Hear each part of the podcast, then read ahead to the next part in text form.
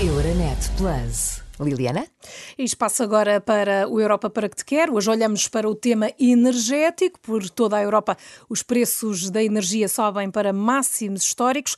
Em curso, uma crise que vai afetar certamente as contas dos consumidores este inverno. Os preços mundiais do gás natural dispararam.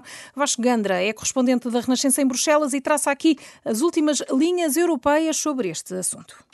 A política energética da União é fundamental para alcançar as metas europeias no combate às alterações climáticas. Tem sido, aliás, um elemento determinante desde o início da construção europeia.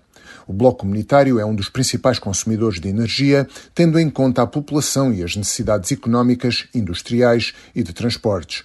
Mas os 27 dependem muito do exterior, importando grande parte, cerca de 58%, do que consomem, por exemplo, do Médio Oriente ou da Rússia. Para garantir um abastecimento fiável de energia e manter os preços acessíveis, a União Europeia estabeleceu o objetivo de criar um mercado de energia mais integrado e competitivo. É a chamada União Europeia da Energia. Pretende-se, assim, utilizar mais eficazmente as fontes de energia existentes no espaço comunitário e diversificar as fontes de abastecimento, apostando, por exemplo, nas renováveis, que já representam mais de um terço do consumo final em países como Portugal ou a Dinamarca.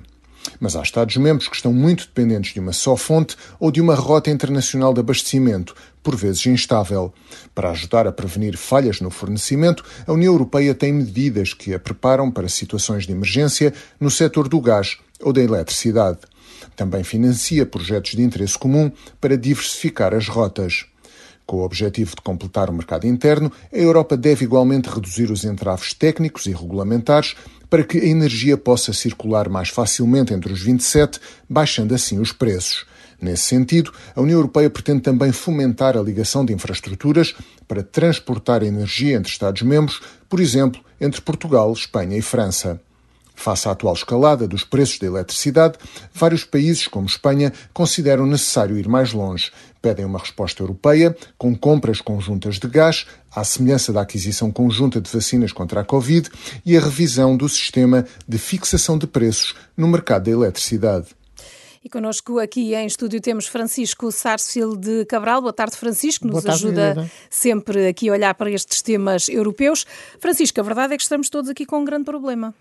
É verdade, temos mais um choque petrolífero. Eu já tinha conhecido o choque petrolífero aqui há uns anos, bastantes anos atrás. Isso por causa dos produtores, da OPEP, quando a OPEP mandava no mercado mundial e resolveu cortar a produção. Agora, a OPEP já não é tão importante como era nessa altura e, e resolveu, eh, enfim, cortar um pouco a sua produção para exatamente manter os preços dá a impressão que os preços estão a ir muito além do que se esperava.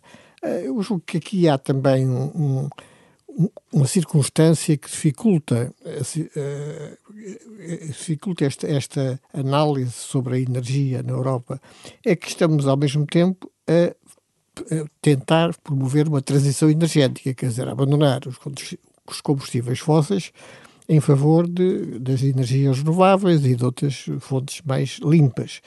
Ora bem, uh, nesta altura, por exemplo, uma, uma, as grandes empresas petrolíferas uh, duvidam muito ou hesitam muito em, em, em, fazer investimentos para captar mais petróleo, petróleo bruto. É? No gás natural é diferente, é, é, é, esse é mais popular. Mas uh, não há dúvida que hum, essa, essa, essa, digamos, retração do investimento, que, que, é, que por um lado ajuda à transição energética, por outro lado aumenta os preços nesta altura. E além disso, como disse o Vasco Gandra, o facto da Europa estar, eh, do ponto de vista de energia, muito dependente da Rússia, eh, dos países da OPEP eh, e, e, de outros, por exemplo, no caso, no caso do, do, do, gás, eh, até dos Estados Unidos, e, e Portugal aí pode ter, pode ter aí um papel. Agora, há coisas que se podem fazer, por exemplo... Oh, Francisco, ia-lhe só, ia só dizer, França, por exemplo, e Espanha sugerem França e Espanha, é, a criação é, da tal reserva de gás particular da Europa. Ainda Isto é reserva uh, uhum. sobre França e Espanha, é um facto que Portugal tem insistido para que a energia uh, circule uh, de Portugal para a Espanha e para a França, e a França tem, tem na prática, tem travado essa, essa, essa circulação, e isso, enfim, não é aceitável. Quanto ao tal reserva de energia, sim, a reserva de gás natural é tecnicamente possível, com certeza, é, apenas é bastante cara. E aí não sei quem seria, nesta altura, teríamos que encher essa reserva com gás natural, que está caríssimo. Se calhar é melhor aproveitar uma, uma ocasião em que o gás natural esteja mais barato, um pouco mais barato para fazer isso, mas enfim, veremos. Estaríamos a falar de um projeto de grandes dimensões. Claro não só não é só uma questão de, de dinheiro, não é? E, não, mas não era, é, mas, era mas fácil que, irmos buscar. Mas, e depois tinha que se uh, tinha que se chegar a acordo como gerir aquilo em função de todos os Estados membros da União Europeia. Vimos que na questão das vacinas isso foi conseguido ao fim de algum tempo, nem sempre, uh, e portanto isso vai implicar, se for, a ideia for para a frente, vai implicar uma negociação complicada e longa. E certamente este será um tema que vamos voltar uh, aqui a discutir. O Europa para que te quero regressa na próxima segunda-feira com mais temas. E Liliana, discutimos aqui não só lá em casa também, não é?